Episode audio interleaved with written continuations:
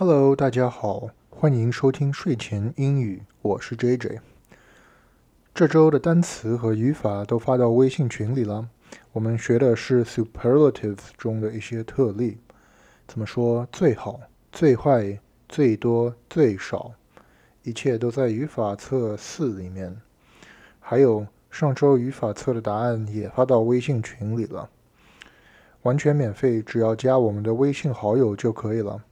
账号 ID 是 Jack Jack 二零一六零八零五，J A C K J A C K 二零一六零八零五。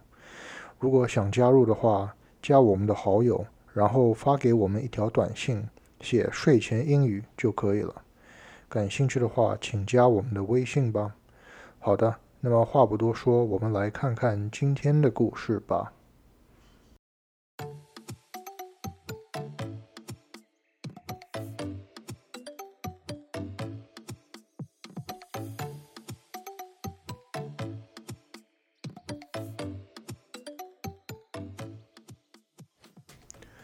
Today was Ethan's first day at work, and he was very excited. 今天是伊森工作的第一天，他非常兴奋。A week earlier, he had been offered a job at the snack stand in the movie theater. 一周前，他被邀请到电影院的小吃摊去当兼职。He would work there on weekends and make twelve dollars an hour.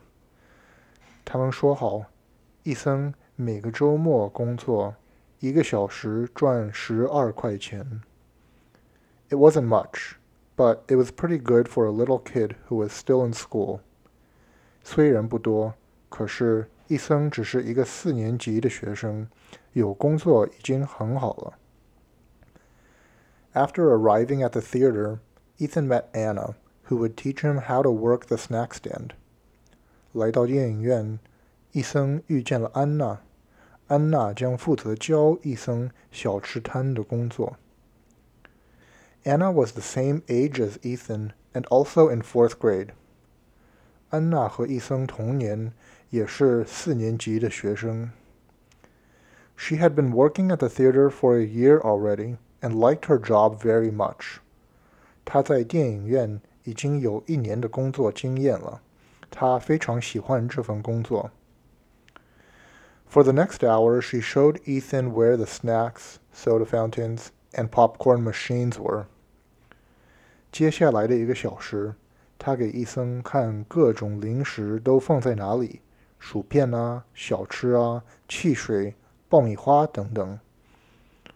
okay that's pretty much it, Anna said after she had demonstrated everything to Ethan.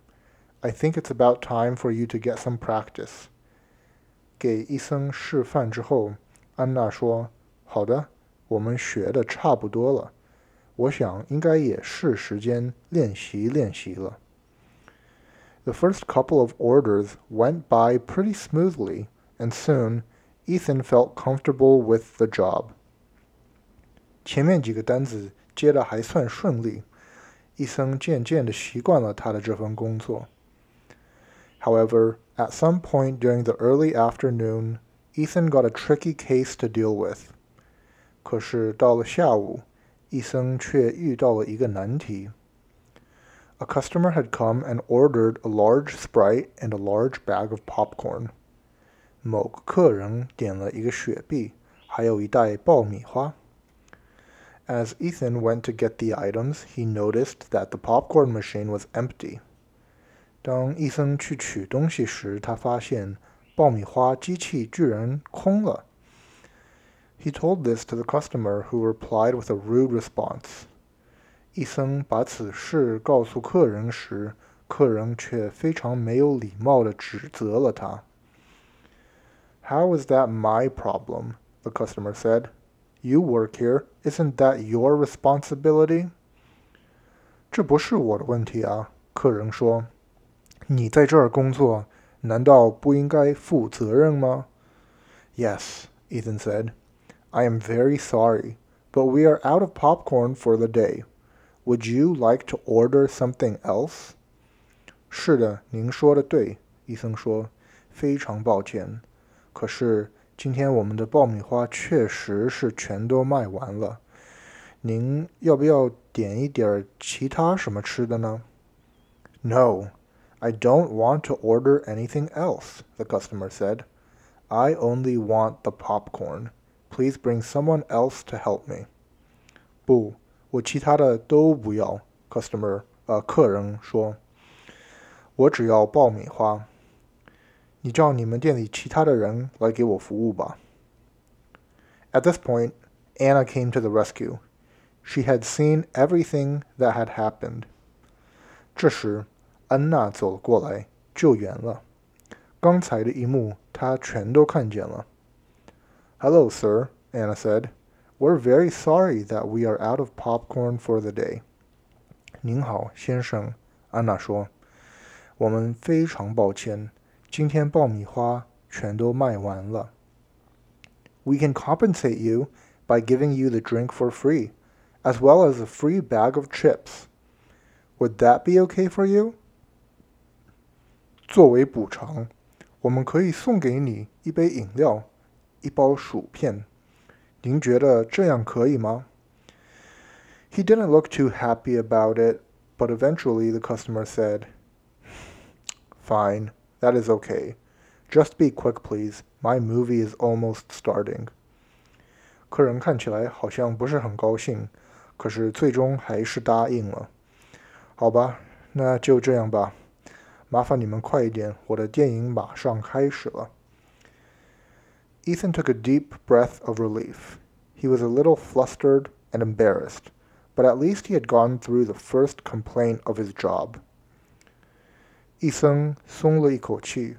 他虽然有一点心慌和尴尬，可是最后还是顺利过了这道工作上的第一道难题。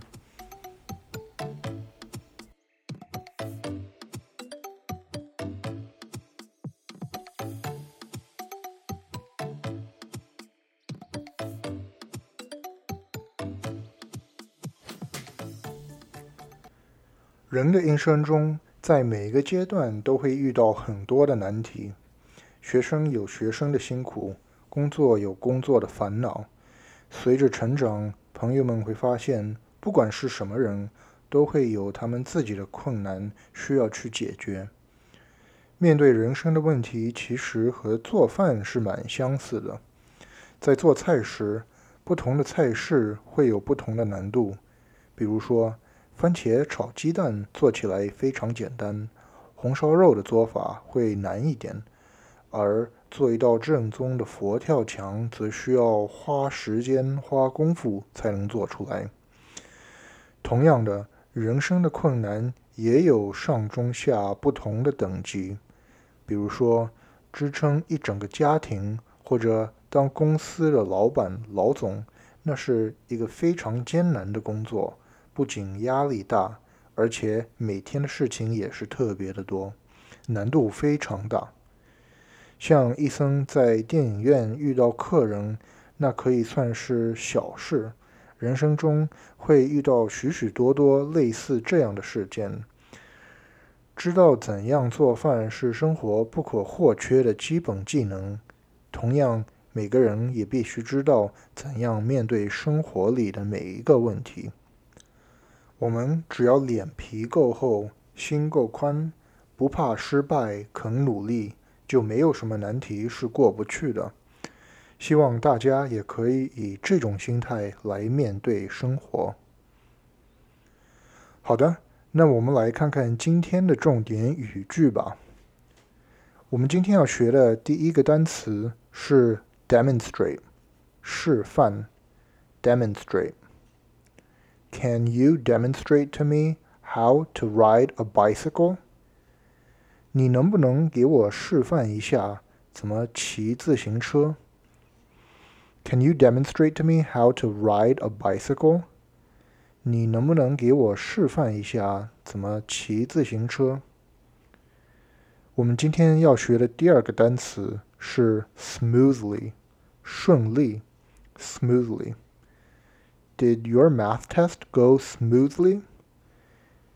你的数学测试考得还顺利吗 Did your math test go smoothly? 你的数学测试考得还顺利吗？